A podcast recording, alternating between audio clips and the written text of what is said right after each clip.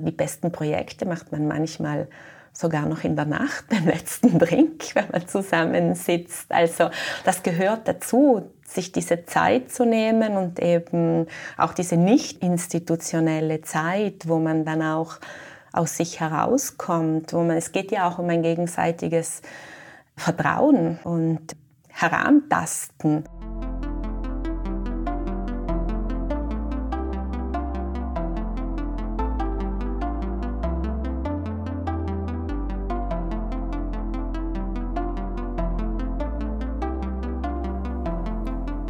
Willkommen zum Podcast Warum gehen, wenn man tanzen kann des Kunstvereins Schichtwechsel. Mein Name ist Laura Hilti und ich freue mich, dass Letizia Ragaglia heute unser Gast ist. Letizia Ragaglia stammt aus Südtirol. Sie studierte Kunstgeschichte und Museumskunde und arbeitete anschließend als freie Kuratorin. Während sechs Jahren war sie dann Chefkuratorin am Museum für moderne und zeitgenössische Kunst in Bozen, dem Museum, und während zwölf Jahren dessen Direktorin. Unter anderem war sie 2010 auch Mitglied der Jury der Biennale in Venedig. Seit einigen Monaten ist die 52-jährige Südtirolerin nun die Direktorin des Kunstmuseums Liechtenstein. Wir trafen Letizia Ragaglia zu Beginn ihrer Amtszeit in Liechtenstein zu einem Austausch. Es war ein Gespräch, das einfach Spaß machte. Unter anderem sprachen wir über die Praxis von vielen Museen, Künstlerinnen und Künstlern nicht oder kaum für Ausstellungen zu bezahlen, obwohl diese oft Wochen oder gar Monate dafür arbeiten. Es freut mich nun, jenes Gespräch im Rahmen dieses Podcasts fortführen zu können.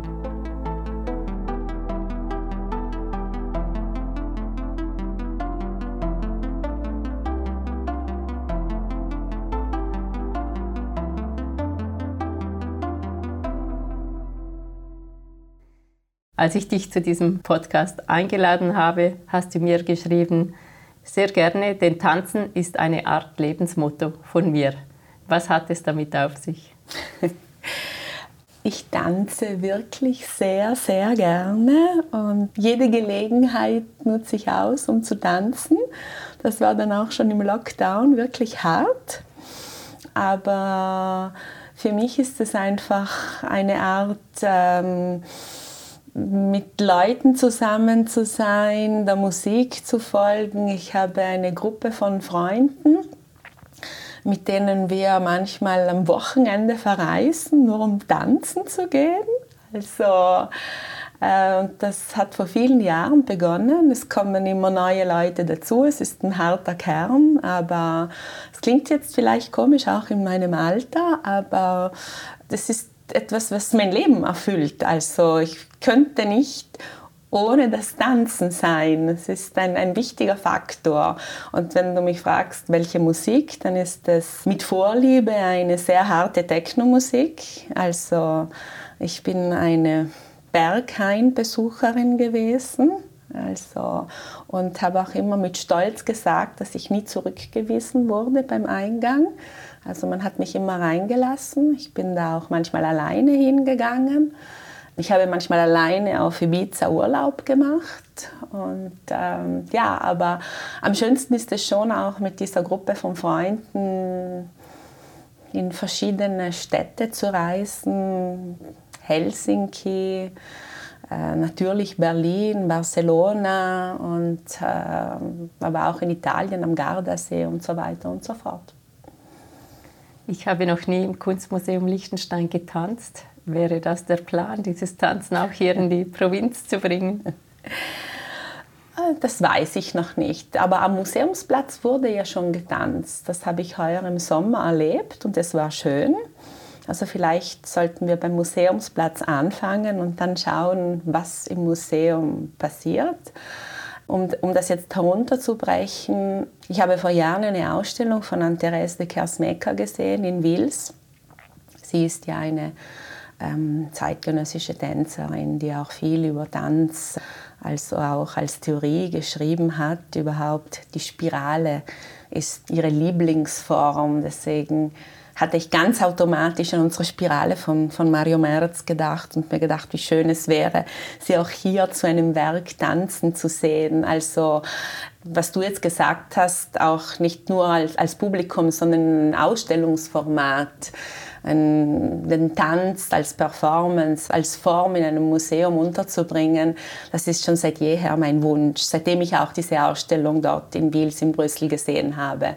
Also kann ich mir das sehr gut vorstellen als Ausstellungsform und dann aber auch ähm, als Publikumsform. Es muss natürlich Sinn machen. Es könnte sein, dass das bei meiner ersten Ausstellung im Mai dann konkret wird. Mehr möchte ich dazu nicht verraten. Ist das eine Art Lebensgefühl, das du hier auch vermitteln möchtest? Oder worum geht es dir genau dabei, jetzt auch für das Publikum? Danke für diese Frage, denn es schaut so aus, als ob ich nur einen Eventcharakter in das Museum bringen möchte. Ähm, hingegen möchte ich wirklich dieses Motto, das Museum als Ort der Begegnung, das in unserem Leitbild steht, wirklich an diesem arbeiten. Und ich glaube, dass ein Museum als Ort auch der Konvivialität, der Kontamination und ähm, die Form des Tanzes finde ich auch eine sehr nicht hierarchische Form des Zusammenkommens. Ähm, das liebe ich ja auch so sehr, wenn ich mit meinen Freunden unterwegs bin. Es gibt manchmal keinen Altersunterschied mehr, es gibt keinen Klassenunterschied. Man ist zusammen und ist von der Musik bewegt und hat mit Leuten manchmal nur einen Augenkontakt, Blickkontakt, fühlt sich da vereint und hat eine gemeinsame Leidenschaft, äh, obwohl man wahrscheinlich einen ganz anderen Bezug zu dem hat, was man hört, was man spürt, aber es ist auch eine, eine sehr wichtige physische Erfahrung.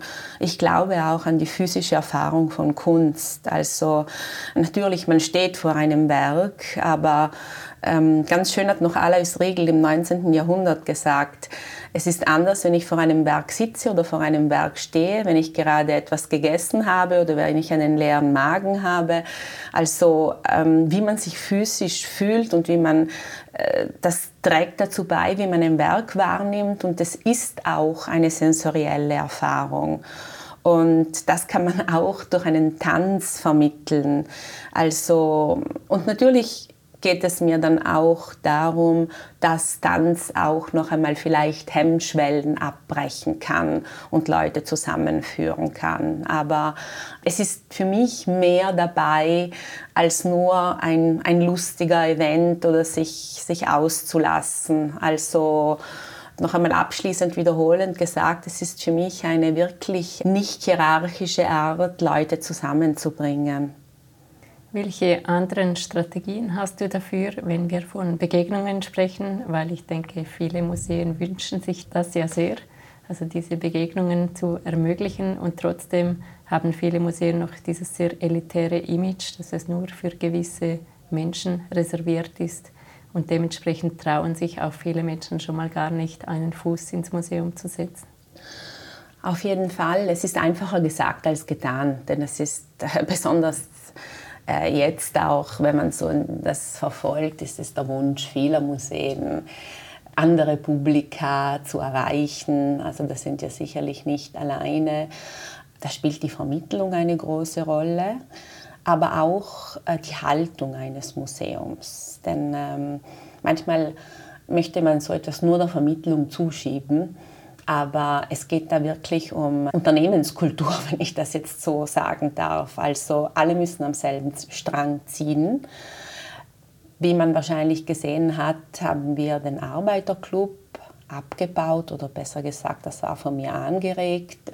Das ist überhaupt nicht eine negative Haltung dem Arbeiterclub gegenüber, aber es war für mich einfach eine, ein Ansporn, eine Anregung in diesem Seitenlichtsaal, der ja wirklich eine Membran zum äh, urbanen Umfeld des Museums ist, ähm, einmal leer zu sehen. Also im Moment ist die Ausstellung von der VB Bank dort, aber äh, wir machen uns gerade in einer Projektgruppe Gedanken, wie man diesen Raum gestalten könnte, um eben auch ein neues Publikum in das Museum zu führen. Im Moment habe ich noch nicht den Zauberstab, aber es ist ein Bestreben da, eben genau dort diesen Ort der Kontamination, der Begegnung ins Leben zu rufen. Aber der Ausgangspunkt sollte immer auch noch unsere Kunst sein. Also äh, um es jetzt noch einmal zu sagen, was Sie davor gesagt haben, also es soll jetzt nicht eine Disco dort werden, aber ähm, ich könnte mir gut vorstellen, dass es ein Ort der Experimentation wird. Wir dürfen auch Fehler machen. Es darf vielleicht einmal auch etwas schief gehen, aber man sollte das Risiko eingehen, in diesem Ort auch neue Formate auszuprobieren. Fehler machen ist in unserer Kultur sehr negativ behaftet. Was hast du für eine Beziehung dazu? Also man sagt ja, dass man aus den Fehlern lernt. Also wenn ich das jetzt so ganz banal sagen darf, ich denke mir immer, man hat manchmal so Ideen und in, an denen möchte man festhalten, auch wenn man merkt, dass es nicht geht. Da muss man einfach die Courage haben und zu sagen, das geht so nicht. Das ist mir dann auch passiert. Ich hatte so eine lange Anlaufzeit zwischen meiner Nominierung und dem konkreten Beginn hier. Und natürlich habe ich mir in dieser Zeit viele Gedanken gemacht. Und dann muss man sich aber erst in einem Kontext anfangen zu bewegen und zu spüren, was eigentlich geht und was nicht. Und bei diesem Herantasten ist es, glaube ich, auch normal, dass man etwas falsch macht. Aber ich glaube, das gehört dazu und zu dem sollte man stehen. Bis als verkrampft ein Projekt weiterzubringen, dann sollte man es abbrechen und, und ein neues beginnen. Ähm, wir hatten eine Teamklausur zu diesem Thema. Und eine Moderatorin hat uns ein sehr schönes Beispiel gebracht von einem Museum in Kalifornien, die eben auch im Rahmen von diesem Outreach, so heißt es eben, also sich hinauslehnen als Museum und versuchen, neue Publika zu generieren. Wir haben ganz transparent jeden Tag auf der Webseite festgehalten, welche Prozesse sie gerade durchgemacht haben und was gut war und was schlecht war. Also das würde ich jetzt sofort tun, das ganz transparent mitteilen. Wir sind dran, wir versuchen es. Und ich meine, besonders hier, finde ich, ist der menschliche Faktor sehr wichtig. Mir war das immer wichtig, auch dieses, dieses äh, Zwischenmenschliche. Und äh, dafür, glaube ich, sind dann auch Museen da. Es geht ja um die Begegnung mit Kunstwerken und das ist ja auch noch einmal äh, eine Begegnung. Und eben dieses Menschliche auch spüren lassen. Wir sind nicht unantastbar. Wir machen auch Fehler, aber wir machen es mit einer positiven Note. Das, das ist, glaube ich, auch, vielleicht tut das auch noch einmal Hemmschwellen abbauen. Für eine solche Haltung braucht es auch sehr viel Selbstvertrauen. Woher nimmst du das? Hat deine Herkunft etwas damit zu tun oder gibt es andere Faktoren? Ähm, ich weiß nicht, ob das Selbstvertrauen ist oder weil ich zum einen ein großes Vertrauen in die Menschen habe, aber vielleicht noch mehr gesagt, ich glaube wahnsinnig an die Kraft der Kunst. Ich wäre sonst nicht hier. Ich glaube, ähm, Kunst kann so viel auslösen, hat ein großes Potenzial und es ist für jeden was dabei. Man muss nur den richtigen Zugang finden oder auch den Zugang ermöglichen. Ich bin mir aber auch bewusst, dass ich nur ein Teil eines, äh, eines Mechanismus bin. Ich bin nur ein Zahnrad. Natürlich, ich habe ein, ein Bewusstsein, das stimmt, aber äh, gleichzeitig gefällt es mir, mit Leuten zusammenzuarbeiten, die dann auch einen kollektiven Ansatz haben Vielleicht kann ich das besser erklären. Also ich halte nichts von der Idee eines Künstlers, der so maestroartig von oben herab so seine Weisheiten herunterrieseln lässt. Also das waren nie die Art der Künstler und Künstlerinnen, die mich interessiert haben. Ich habe es immer vorgezogen, mit lebenden Künstlerinnen zu arbeiten. Und da hat es mir immer, hat es mich immer zu Leuten verschlagen, die einfach einen partizipatorischen Ansatz haben, die vielleicht auch mit anderen Disziplinen zusammenarbeiten, die auch eben an äh, eine kollektive Entstehung des Kunstwerkes glauben. Also natürlich gibt es den Autor, den Künstler und die Künstlerin, aber sie verschreiben sich einer kollektiven Autorenschaft. Künstlerinnen, die mit, mit Musikerinnen, mit Bühnenbildern, mit Kostümbildern zusammenarbeiten, aber auch mit Leuten von ganz anderen Disziplinen. Und in dem sehe ich ja noch einmal eben diese Kunst, die auch hybride ist. Sicherlich, wir sind ein Museum für bildende Kunst, an dem möchte ich nicht rütteln, aber die zeitgenössische Kunst hat sich einfach auch mit anderen Disziplinen vermischt und, und findet dort auch einen Humus. Und das ist für mich auch noch einmal ähm, von einem Sockel heruntergehen. Und das gefällt mir und das ist auch, glaube ich, ein Zeichen, dass äh, die Kunst gar nicht so elitär ist, wie man glaubt. Du hast vorhin gesagt, Kunst kann sehr viel auslösen. Hast du da bestimmte Erfahrungen gemacht oder Beispiele, was ein bestimmtes Kunstwerk bei dir ausgelöst hat? Ich kann vielleicht eine Erfahrung von meinem vorherigen Job bringen. Ähm, ich habe eine Künstlerin ausgestellt, sie heißt Sil Fleuer und ist dezidiert eine Konzeptkünstlerin. Sie arbeitet ganz minimalistisch und mit sehr, sehr geringen Mitteln. Und unser viertes Obergeschoss war sehr leer, muss ich sagen, mit einem Meeting Point für die Leute, mit Fotoecken, die sie an die, an die Ecken unserer Fenster geklebt hat die Fotoecken waren von der Marke Blick und jemand musste rausschauen. Sie hat also das Panorama noch einmal, jedenfalls um es kurz zu machen, diese Ausstellung lief während der Osterzeit. Dann denke ich mir, also da habe ich jetzt wirklich einen Fehler gemacht. Wir werden Publikum haben und die werden die Ausstellung nicht so wahrnehmen. Und wir hatten damals ein Besucherheft und ich war so angenehm angetan, als ich am Ende dieser Osterwoche die Einträge in diesem Buch gelesen habe, wo die Leute sagen, wir waren zum ersten Mal in einem Museum für zeitgenössische Kunst und wir sind in diese Welt von Fleuer eingetaucht und haben das geliebt. Und ich habe mir gedacht, wow, never underestimate your public. Also das war für mich ein Riesengeschenk, dass eigentlich diese, diese Vibrationen, diese positive Atmosphäre eben ganz minimalistisch, aber trotzdem auf das Publikum ausgerichtet. Es gab den Meeting Point, es gab den Blick. Ähm, es gab also sehr viele Werke, die mit Wahrnehmung zu tun hatten. Es gab einen leeren Postkartenständer, wo sich jeder noch seine Postkarten, seine Landschaften dazu reimen konnte.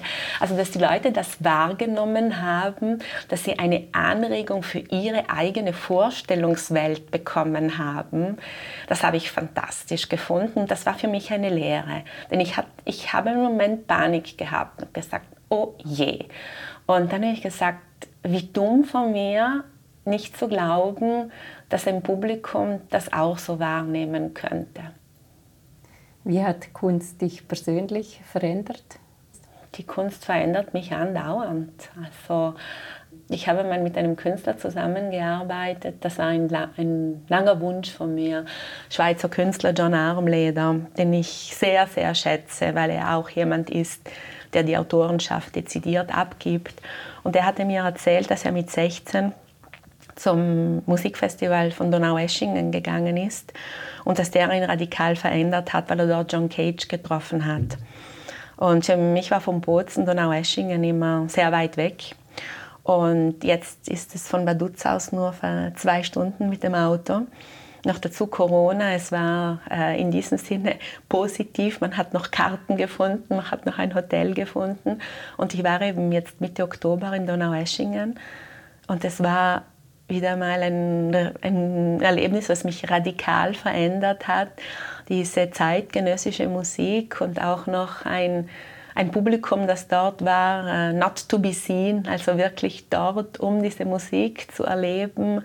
Und ähm, ein norwegischer Künstler, der eben mit Geräuschen gearbeitet hat, eben Alltagsmusik, äh, genau so ein bisschen nach dem Vorbild von John Cage. Aber da sind mir so viele auch Parallelismen zur zeitgenössischen Kunst wieder mal eingefallen. Und also wieder mal ein Highlight und noch einmal für mich eine, eine sehr positive Veränderung, die mir dann auch viel Energie gegeben hat. Man zehrt an solchen Erlebnissen, denn ich meine, der Alltag ist nicht immer nur Begegnung mit Kunst, also es hat auch viel mit, mit Bürokratie und, und auch mit Dingen zu tun, die man vielleicht nicht so gerne macht. Aber dann bei diesen Begegnungen und Erlebnissen bekommt man wieder mit so eine, man wird wieder aufgeladen.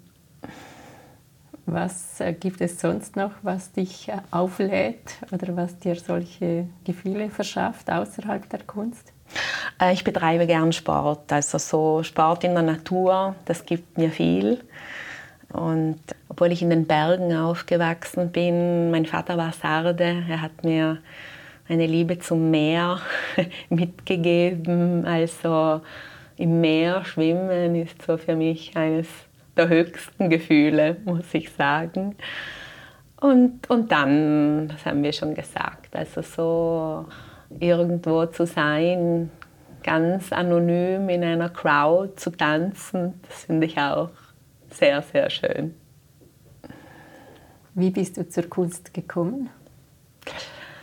Ich hatte einen Onkel, oder besser gesagt einen dazugeheirateten Onkel, das war der Mann äh, der Schwester meiner Mutter.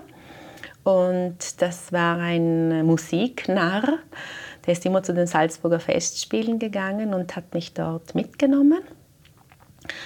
Das, was mich aber dort am meisten fasziniert hat, das darf ich schon sagen, mehr als die Musik, das waren die Inszenierungen, besonders wenn es dort in Salzburg so ein bisschen eine verrückte Inszenierung gab. Das hat mich schon als, als, als Backfisch sehr fasziniert. Und dann er war kein großer Sammler, aber er hat dann immer in einer Galerie hat er sich eine Grafik gekauft. Und mein Onkel war dann schon so jemand, der so ein bisschen gerne über den Tellerrand geschaut hat und er hat sich nie, sagen wir, so etwas ganz äh, Konventionelles gekauft, sondern auch da ich kann mich noch erinnern, einmal hatte ich so einen roten Mantel von Walter Bichler. Also ich konnte damit nicht viel anfangen, aber es hat mich dann total beschäftigt. Und eben durch ihn bin ich schon ein bisschen in diese Kunstwelt reingekommen. So Dinge, die ich die mich einfach fasziniert haben, aber ich habe nicht verstanden, warum. Und das war das Schöne, dass es nicht sofort eine Antwort gegeben hat, aber dass mich das beschäftigt hat und dass ich da einfach durch äh, diese Bilder in andere Dimensionen eintauchen durfte. Und von da an habe ich dann meine Eltern immer gebeten, wenn wir dann vom Meer zurückgekommen sind, man ist ja früher in Italien mit dem bepackten Auto irgendwo ans Meer gefahren, sie immer gebeten, irgendwo zu halten, wo ich mir halt angeschaut habe, dass es eine Ausstellung gab. Ich kann mich erinnern, einmal haben wir Paul Klee in Florenz angeschaut, einmal war es Kandinsky in Mailand, Miro in Venedig, also es waren schon die großen Namen. Aber ähm, es waren halt damals für mich diese Helden, die mich fasziniert haben. Und äh, danach bin ich auf den Geschmack von noch experimenteller und sagen wir äh, Kunst gekommen, auch von Kunst. Das hat sich aber dann erst so während der Uni-Zeit ergeben, dass ich dann effektiv die lebenden Künstler und Künstlerinnen aufgesucht habe. Ja. Was haben deine Eltern dazu gesagt, dass du Kunstgeschichte studieren wolltest? Mein Vater war sehr besorgt. Er war ein Ingenieur hätte alles für mich gemacht. Ich war ein Einzelkind, äh, spät erst, also meine Mutter hatte viele Kinder verloren und dann bin ich endlich gekommen. Also deswegen Letizia, die Freude. Also das war, ich war ein sehr verwöhntes Kind, aber, aber äh, sagen wir, es hat sich in Grenzen gehalten. Natürlich, meine Eltern hätten alles für mich getan. Und, und mein Vater war Ingenieur und der sagt, ich kann dir da überhaupt nicht helfen, wenn du und ich sage, perfekt, ich will deine Hilfe nicht und so. Und, und eigentlich hat er das äh, immer unterstützt. Also er war sehr besorgt, dass ich davon nicht leben kann. Und ja, dann hat es dann trotzdem hingehaut. Ja. Konntest du damals schon als freie Kuratorin von diesem Beruf leben oder hast du noch anderes gemacht? Nein, ich habe... Ähm, eigentlich hat mir damals in Italien die deutsche Muttersprache geholfen und auch als ich in Paris war. Also ich habe ähm, unterrichtet oder eben auch auf Kinder aufgepasst und eben mit denen Deutsch gesprochen. Also viel auf Messen gearbeitet, dort eben auf den Stands so eben besonders war die deutsche Sprache gefragt. Und in Paris war das super bezahlt. Also ich habe mir meine Miete mit dem gezahlt. Das war schon, da hat mich jemand eben mit dem Istituto per il Commercio Estero in Kontakt gebracht. Das, das war die, eben ein Institut und die haben noch viel Besseres, sagen wir, viel gegeben. Aber eben mit drei Tagen Messe konnte ich da schon die Miete zahlen. Also das war super. Und das habe ich dann in Bologna beibehalten. Meine Eltern haben mir auch, aber auch immer noch geholfen, das muss ich auch noch sagen. Ich wollte autonom sein, aber ähm, habe es dann doch, sagen wir, akzeptiert, dass ich da noch eine Hilfe hatte. Haben dich diese Erfahrungen geprägt? Ja, natürlich. Also es war dann auch, ähm, ich bin ein neugieriger Mensch und bin ein Mensch, der gerne mit Leuten zusammenkommt. Äh, ich kann mich erinnern, die, die Foire de l'Alimentation in Paris, das war super. Also ich durfte dann am Ende der Messe noch zwei Koffer voll von, von, von Pasta und italienischer äh, Kost äh, mitnehmen. Aber zum Beispiel bin ich da erst drauf gekommen, eben, ich war mal bei einem, bei einem italienischen Stand für so Croissant und da erst gemerkt, dass eigentlich für die Araber andere Croissants angefertigt werden, weil da gar kein Alkohol in der Marmelade sein darf oder dass für äh, die Koscher-Kultur eben noch einmal etwas anderes angefertigt war. Aber erst gemerkt, wie viele verschiedene Produkte für verschiedene Kulturen angefertigt werden und habe mich da gleich in einen Kurs eingeschrieben und dann erst gemerkt, dass auch die Werbung total auf verschiedene Länder abgestimmt ist. Also ist jetzt vielleicht ein blödes Beispiel, aber ich meine, man bekommt dann manchmal, wo man denkt, das ist jetzt ein langweiliger Job, hingegen die Anregung, gewisse Dinge zu vertiefen weil man mit Leuten zusammenkommt. Und ich muss sagen, ähm, ich habe ja meistens eben für Italiener gearbeitet und die, die, wussten mich dann in Paris. Also manche, die haben mir dann noch äh, Esspakete nachgeschickt oder halt oder gesagt, ja, wenn du dann kommst, dann also es waren dann immer auch sehr schöne menschliche Begegnungen. Es hängt dann immer davon ab, glaube wie man sich dann auch gibt. Also einmal hingegen war so ein Typ, es war eiskalt, der wollte nur, dass ich mit dünnen Strümpfen und Stöckelschuhen dort sitze. Da habe ich gesagt, also Sie haben mich jetzt nicht gerufen, um da eher, auf Italienisch sagt man Velina, also da das Model zu sein. Ich bin hier, um für Sie zu übersetzen. Also wenn Sie nicht die dicken Strümpfe und die klobigen Schuhe da akzeptieren, dann mache ich den Job nicht. Dann hat er mich so angeschaut und hat es dann akzeptiert. Also, ja, so, so. Wie lange warst du in Paris? Drei Jahre. Am Studieren? Ja, ich habe dort die École du Louvre gemacht, also Museologie, weil mich eben Museen immer interessiert haben und dann hat es mir dort so gut gefallen. Dann habe ich eben ein DEA an der äh, Sorbonne gemacht und gleichzeitig noch einen, einen Stage am Centre Pompidou, einen sehr langen sogar und ja, es war eine schöne Zeit, besonders weil das war für mich wirklich das Mädchen aus der Provinz, mein Treffen auf, auf andere Kulturen. Also ich meine, in Paris gab es wirklich das Musée äh, d'Art d'Afrique, d'Oceanie, also, oder auch schon einmal das Zeitung lesen. Also die italienischen Zeitungen sind ja sehr auf die italienische Politik fokussiert. dort auch mit der Problematik der Kurden konfrontiert zu sein. Das war aber auch, weil eine spanische Freundin von mir mit einem Kurden zusammen war. Das hat mich dann also wirklich effektiv eine, eine Globalisierung zu erleben. In meinem Kurs waren auch Leute aus Algerien, also aus ähm, aus der ganzen Welt. Und ich habe das Theater dort entdeckt. Also ich hatte ähm, wirklich die Möglichkeit, dort fast jede Woche ins Theater zu gehen. Es war eine wunderbare Zeit am Nuschkin. Also ähm, zwölf Stunden im Theater und bei den Pausen dir die Schauspieler auch noch das Essen bringen.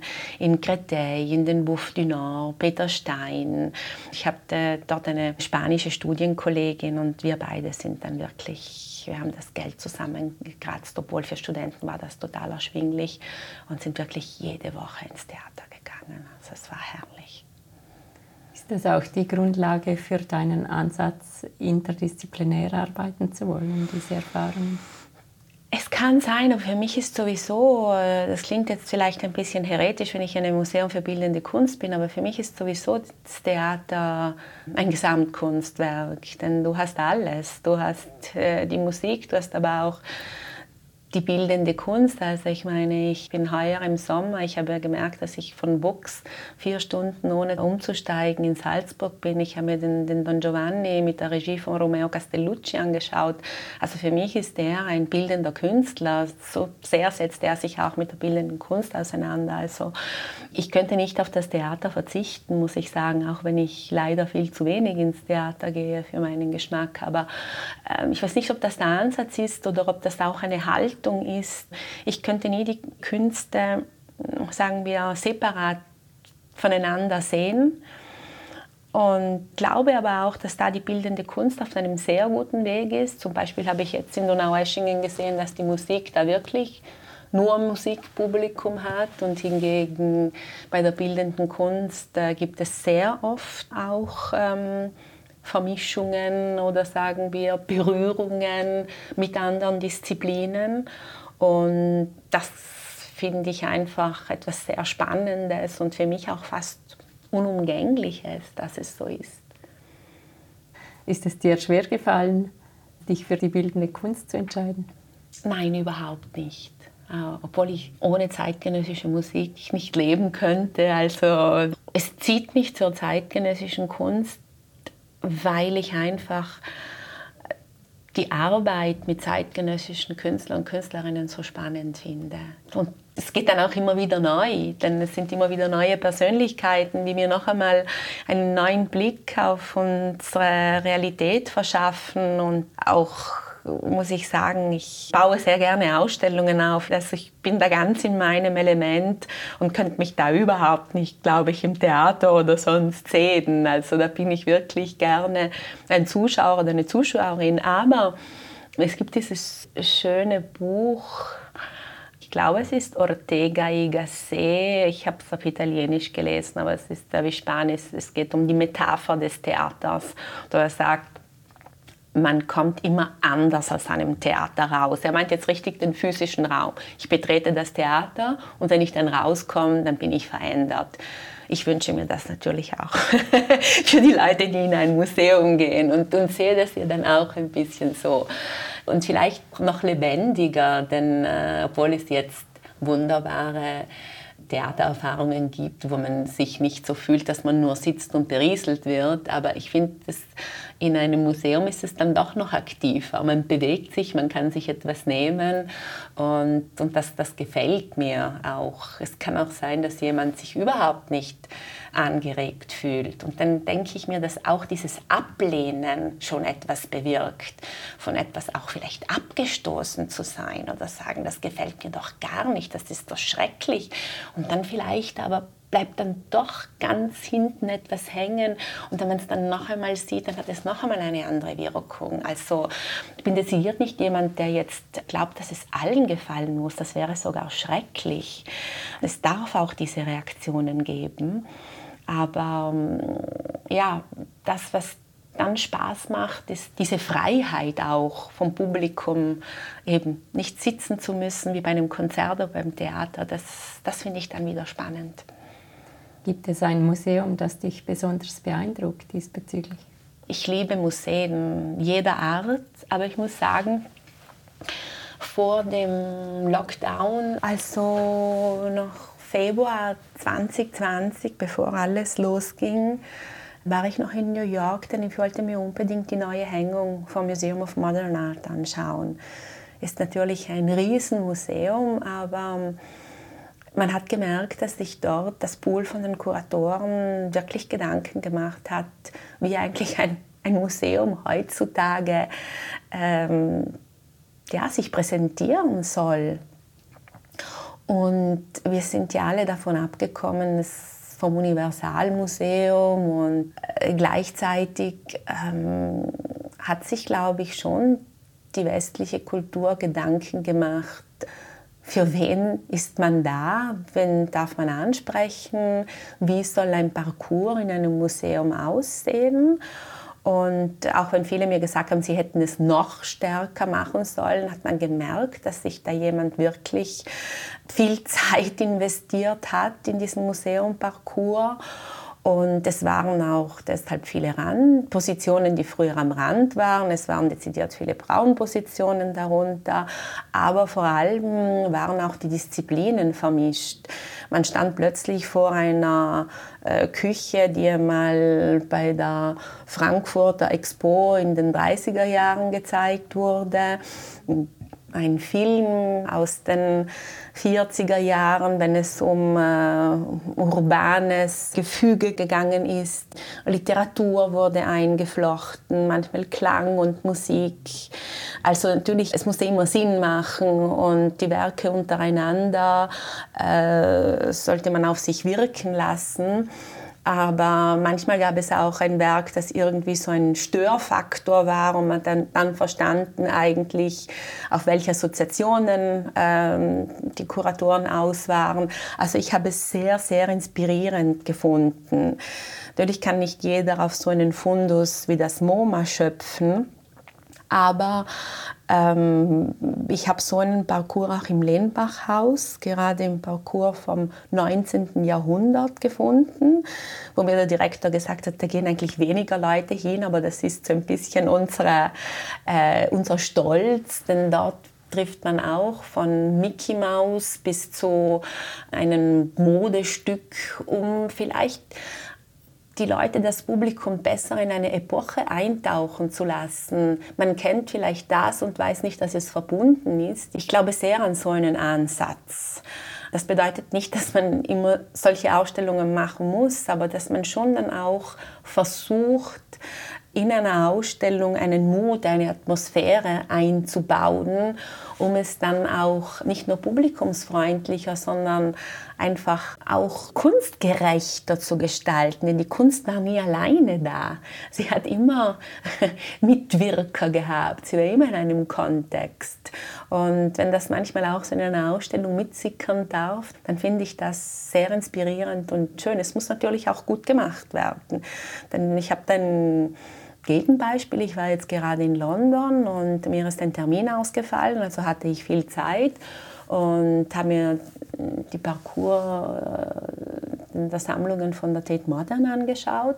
Da muss ich ehrlich sagen, ich war enttäuscht. Das war äh, ziemlich lieblos aufgebaut.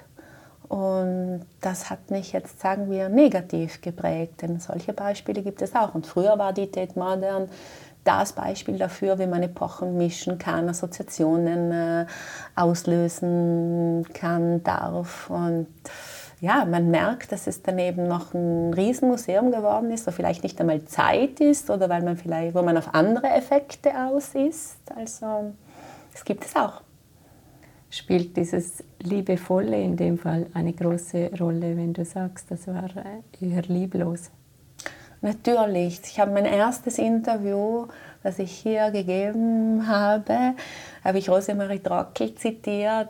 Eine Künstlerin, die mich sehr geprägt hat in der Zusammenarbeit. Für mich eine wunderbare Künstlerin, aber auch vom Menschlichen her. Und ähm, sie hatte auch einmal eine Einzelausstellung im Kunsthaus Bregenz und hat dann Samstagvormittag einen Talk gegeben. Und äh, dort hat sie eben gesagt, Man kann die Dinge ohne oder mit Liebe machen. Ich entscheide mich für das Letztere. Den Satz, den habe ich also von ihr schon, während wir gearbeitet haben, gespürt. Aber das ist für mich ein Motto, unbedingt. Wie war die Zusammenarbeit mit dir? Was hat dich da sonst noch bewegt oder begeistert? Ähm, so Rosemarie Trockel war für mich schon immer so eben ein, ein wichtiger Name und ich sehe da Parallelismen mit Vaduz. Also Bozen ist nicht leicht erreichbar. Sie ist dann gekommen, ist eine Woche geblieben. Man kann sich so in kleinen Institutionen wunderbar um Künstler und Künstlerinnen kümmern. Aber das Schöne von ihr ist, dass sie wahnsinnig viele Interessen hat. Wir haben manchmal überhaupt nicht über Kunst gesprochen. Äh, wir haben über die verschiedensten Argumente gesprochen, auch, auch delikate Argumente. Zum Beispiel, sie hat keine Kinder, ich habe auch keine Kinder. Sie hat mir gesagt, die Künstlerinnen, die zu mir kommen, das sind wie meine Kinder. Und ich habe auch gesagt, eben, wenn ich auch manchmal auch mit jüngeren Künstlerinnen arbeiten soll, man hat dann auch diese, das, äh, das ist mir erst durch sie so bewusst geworden, wo man dann manchmal auch so etwas investiert, auch an Gefühlen. Und was mir aber bei der Arbeit und jetzt nicht beim Persönlichen bei ihr so gut gefallen hat, ist, dass ja Rosemarie nicht viel sagt über ihr Werk und ich das ja dann auch noch einmal wunderbar finde. Da gibt es auch noch einen Satz von Karl André, der sagt, wir sind so vom Lesen und von Texten geprägt, dass wir manchmal vor einem Kunstwerk stehen und es lesen möchten. Und das habe ich dann auch noch einmal bei Rosemarie Trockel total mitbekommen. Nicht das Kunstwerk lesen, sondern einfach, äh, sie hat uns ja viele Collagen gezeigt und beim Collagen gibt es ja auch einfach diese Assoziationen, die in dir wach werden sollten. Und das möchte sie eben auch. Also nicht, sagen wir, Anweisungen geben, wie soll das Kunstwerk gelesen werden, sondern es einfach in jemanden wirken lassen. Sie gibt dir dann schon immer wieder auch noch Anhaltspunkte. Ich meine, muss dann auch Führungen machen und so. Sie ist da nicht geizig, aber für sie ist es dann wirklich wichtig, dass dann jeder noch einmal mit seinem eigenen Hintergrund, mit den eigenen Erfahrungen, mit den Dingen, die man gesehen hat, etwas wahrnehmen darf. Also ich kann mich erinnern, es gab dann noch so äh, nicht nur Collagen, einen riesen Divan aus Keramik und auf dem Divan war eine Plastikfolie drüber, also konnte man nicht gut sehen, was darunter war. Natürlich auch der Divan, äh, wo man sich äh, hinlegt, wenn man in einer Psychotherapie ist. Also es waren viele Ansätze. Aber sie hat mir dann ganz versteckt, hat sie den Divan hochgehoben und da war ein Stiefel von Alexander McQueen. Den sieht niemand, aber das war ihre Liebeserklärung für einen großen Modedesigner, den es nicht mehr gab. Und, und ich habe das so schön gefunden, nicht? Aber sie sagt, aber einigen Leuten darfst du das zeigen, wenn du gerade im Gespräch bist. Und ja, das, diese Ansätze, die haben mich von ihr, die haben mir gefallen, die haben mich geprägt. Also noch dieses Versteckte, dieses, diese Vielschichtigkeit, die aufkommen kann, aber auch nicht. Das passiert ja nur, wenn man viel Zeit zusammen verbringt, also dass man überhaupt solche Dinge erfährt. Ist das überhaupt noch möglich in der heutigen Zeit mit Künstlerinnen und Künstlern? Können sie sich diese Zeit nehmen? Ist das sogar eine Bedingung, wenn du mit ihnen arbeitest? Es kann sein, dass es vielleicht eben genau in großen Institutionen nicht gegeben ist. Mir ist einmal passiert, dass ich eine Künstlerin eingeladen habe, die ich noch nicht kannte. Ich habe gesagt, könntest du nicht bitte am vorigen Abend kommen, dann haben wir am nächsten Tag Zeit. Und sie sagt, ah, ungern. Und dann ist sie gekommen und wir sind ausgegangen und sagst du, weißt du, manchmal kommt man am Abend davor an und ist dann sich selbst überlassen. Und, und ich glaube aber, dass da die Philosophie vom Kunstmuseum Liechtenstein genau dieselbe ist, wie ich auch sehe, wie sich auch Christiane Meyer-Stoll und die Leute hier also mit Liebe um die Leute kümmern. Also da habe ich gar keine Angst. Aber das ist, glaube ich, das Um und Auf. Das macht auch dann die guten Ausstellungen aus. Und muss dann auch noch sagen, die besten Projekte macht man manchmal sogar noch in der Nacht beim letzten Drink, wenn man zusammensitzt. Also das gehört dazu, sich diese Zeit zu nehmen und eben auch diese nicht institutionelle Zeit, wo man dann auch aus sich herauskommt, wo man, es geht ja auch um ein gegenseitiges Vertrauen und Herantasten. Ich bin immer sehr langsam. Dann Künstler, eine Künstlerin sehen, dann vielleicht anschreiben, dann Künstlerinnen zeigen, dass man Interesse hat, zu ihren Eröffnungen fahren, auch wenn man noch nicht zusammenarbeitet, da auch ähm, Zeit aufwenden. Das ist wichtig, das ist auch eine, ein Zeichen der Wertschätzung. Kannst du dich an eine Idee oder an ein Projekt erinnern, die oder das beim letzten Drink entstanden ist? Ja, das kann ich mich gut erinnern. Das ist lange Zeit her, aber das Duo Cleggan Goodman, das ist, sind Künstler, die aus Israel stammen, aber schon sehr lange in Wien leben. Und ich hatte sie für eine Ausstellung eingeladen, auf die ich eigentlich heute, muss ich sagen, ein bisschen stolz bin, denn sie hieß Group Therapy. Und es ging eigentlich nur um Künstler und Künstlerinnen, die kollektiv arbeiten. Und wenn man jetzt so darüber spricht, nicht die nächste Dokument, da wird von einem Kollektiv geleitet und so. Und damals wurde ich von einem Galeristen angeschrien, der mir gesagt hat, wie kann man nur, nur eine Ausstellung machen, weil manche Leute zusammenarbeiten. Dann sage ich, hey, eigentlich geht es mir um mehr. Ich möchte zeigen, dass diese Leute ein bisschen ihre Autorenschaft abgeben. Und Clegg und Goodman arbeiten immer so, dass sich einer des Projektes annimmt. Und eben damals kam Martin Goodman. Und er war ein Fan von Bloody Mary. Und wir haben ein wunderschönes Hotel in Laurin Park. Und er sagt mir, wieso sitzen wir im Museum, um über das Projekt zu stehen? Wieso sitzen wir nicht im Park? Und er hat ja schon um sechs begonnen, diese Bloody Marys zu trinken. Ich sage, was mache ich jetzt? Und Gott sei Dank gibt es den Virgin Mary. Also sah es so aus, als ob ich mit ihm die ganze Zeit Bloody Mary trinke. Aber ich war noch ziemlich also gut drauf, aber er hat ein super Projekt entworfen. Also, wir haben dann so eine Public Library gemacht für Leute, die eben ihre Bücher bringen konnten und also es war ein, ein sehr schönes, sagen wir noch, partizipatorisches Projekt. Aber das ist wirklich, glaube ich, so gegen 9 Uhr beim, bei seinem letzten Mary entstanden. Ich hoffe, Martin ist mir nicht böse, aber er, er weiß es und er weiß auch, dass die Leute wissen, dass er gerne trinkt und dessen super Künstler, aber eben das war damals ganz lustig. Denn äh, also die Leute eben gesagt, fragen, wo, wo bist du gewesen? Sage ich, ja, ich habe gerade am Projekt gearbeitet. Man spürt bei dir sehr stark diese Freude an Begegnungen oder eben auch am Tanzen, am Rausgehen. Wie hast du diese Corona-Zeit erlebt, wo das nicht möglich war? Also natürlich, das Tanzen hat mir gefehlt. Also in Italien waren die Corona-Regeln sehr strikt. Man durfte ja auch am Abend nicht ausgehen. Und ich muss auch sagen, dass ich mich daran gehalten habe es war für mich eine Zeit des Lesens, des Kochens. Viel, viel, viel gekocht. Das hat mich entspannt.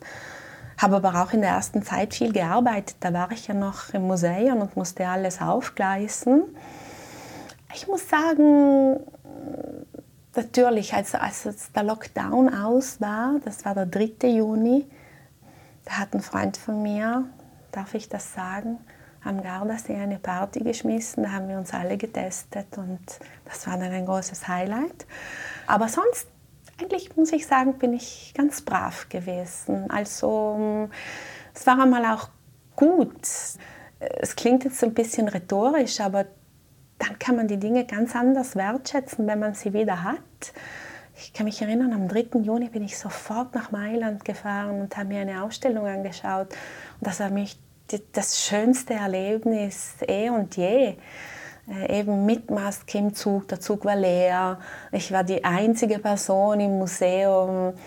Mailand war der Horror. Die Leute hatten noch die Angst in den Knochen gesessen. Also es war gleichzeitig ein furchtbares Erlebnis, aber gleichzeitig wunderbar, wieder Kunst live erleben zu dürfen. Also ich denke, man hat da gelernt, was man eigentlich am Live-Erlebnis überhaupt hat.